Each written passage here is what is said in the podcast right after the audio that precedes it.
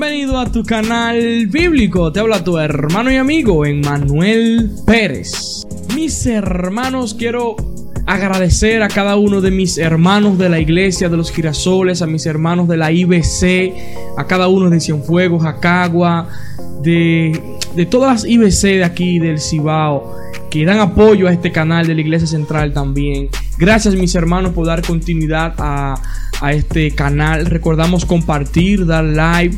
Eh, dejar tu comentario. Esta es la forma en que nuestro canal puede crecer para la gloria de nuestro Dios. ¿De qué manera?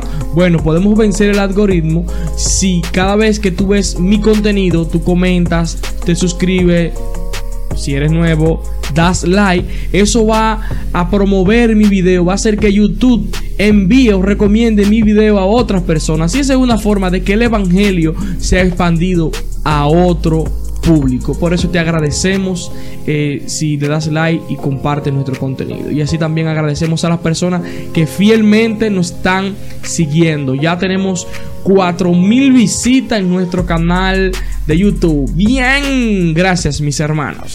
Bueno, esta es una pregunta que dejé al inicio. ¿Puede existir bendición en el quebrantamiento?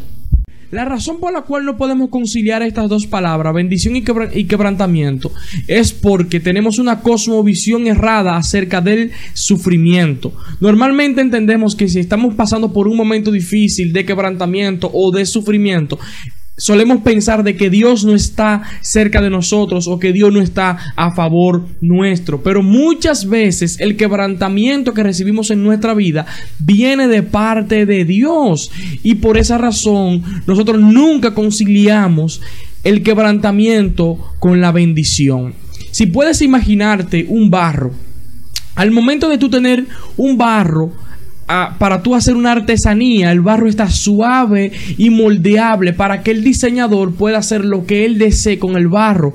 Sucede que a, medida que va pasando el tiempo, este barro se va endureciendo y al, y al endurecerse ya es muy difícil volver a moldear este barro. Sucede de igual manera en nuestra vida espiritual. El Señor va moldeándonos poco a poco, pero por causa del pecado nuestro corazón se va endureciendo y a medida que nuestro corazón se va endureciendo, luego es más difícil el Señor poder trabajar con nuestra vida porque ya hemos tenido hábitos pecaminosos muy difíciles de dejar. Hemos hecho hábitos pecaminosos destructores hacia nuestra vida, hacia nuestra familia, hacia nuestras personas a nuestro alrededor. Y esos hábitos, como Dios nos ama bastante, Él debe quebrantarlo. Ya se ha hecho una coraza en nuestro corazón y el Señor tiene que quebrantarlo. Y en esta ruptura duele bastante y es por esa razón que el quebrantamiento genera tanto dolor y solemos divorciarlo de la bendición de Dios porque no podemos ver cómo Dios puede estar obrando a través de nuestras dificultades. Pero ciertamente Dios tiene un propósito específico con cada uno de nosotros por medio del sufrimiento. No lo digo yo, amado hermano, lo dice Salmo 119, 71. El salmista dice, bueno es para mí ser afligido para que aprenda tus estatutos. Por eso debemos aprender a ver la bendición detrás del quebrantamiento, porque Dios en su infinito amor por nosotros permite que seamos quebrantados porque nos ama, porque Él desea vernos crecer, porque Él desea que nosotros no sigamos en ese camino de pecado que nos sigue endureciendo, que al final se va a convertir en una destrucción total para nuestra vida o para nuestra familia o para nuestros compañeros de trabajo o en todos nuestros ámbitos sociales donde vivimos. Si Dios permitiera que nosotros siguiéramos en nuestro camino de pecado, nosotros acabaríamos con nuestra vida antes de lo que esperamos. Por eso Dios tiene que intervenir en nuestra vida y quebrantar nuestro corazón para que nosotros podamos venir entonces de manera humilde. ¿Por qué el quebrantamiento entonces produce bendición? Porque produce un corazón que se deja enseñar.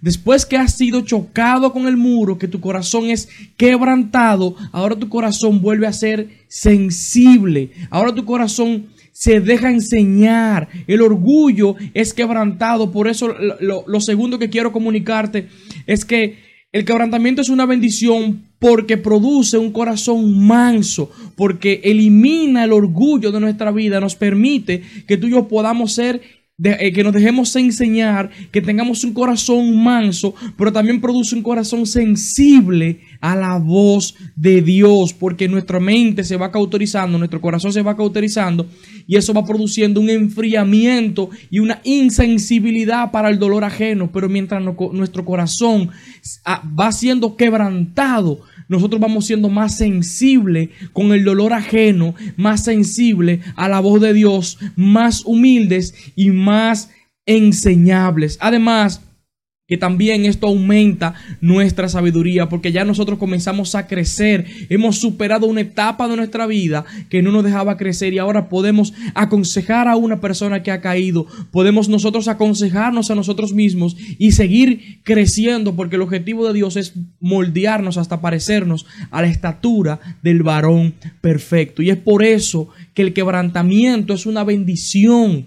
Y es por eso que tú y yo no debemos caer en blasfemar el nombre de Dios. Cuidado con blasfemar a Dios en medio de tu proceso, porque tú no sabes si es el mismo Dios que ha permitido que ocurra esa situación en tu vida para que tú aprendas a ser más humilde.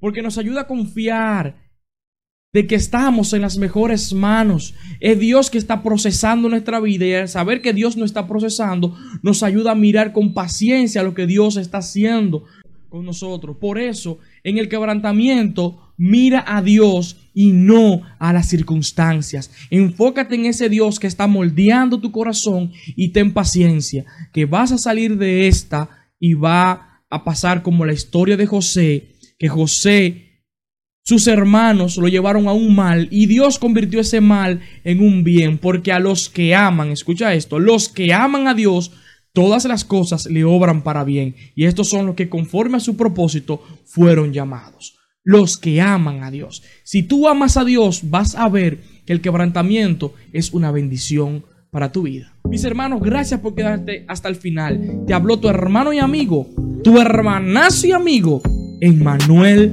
Pérez. Y yo soy bíblico. Yo sé que tú también eres bíblico. Dios te bendiga.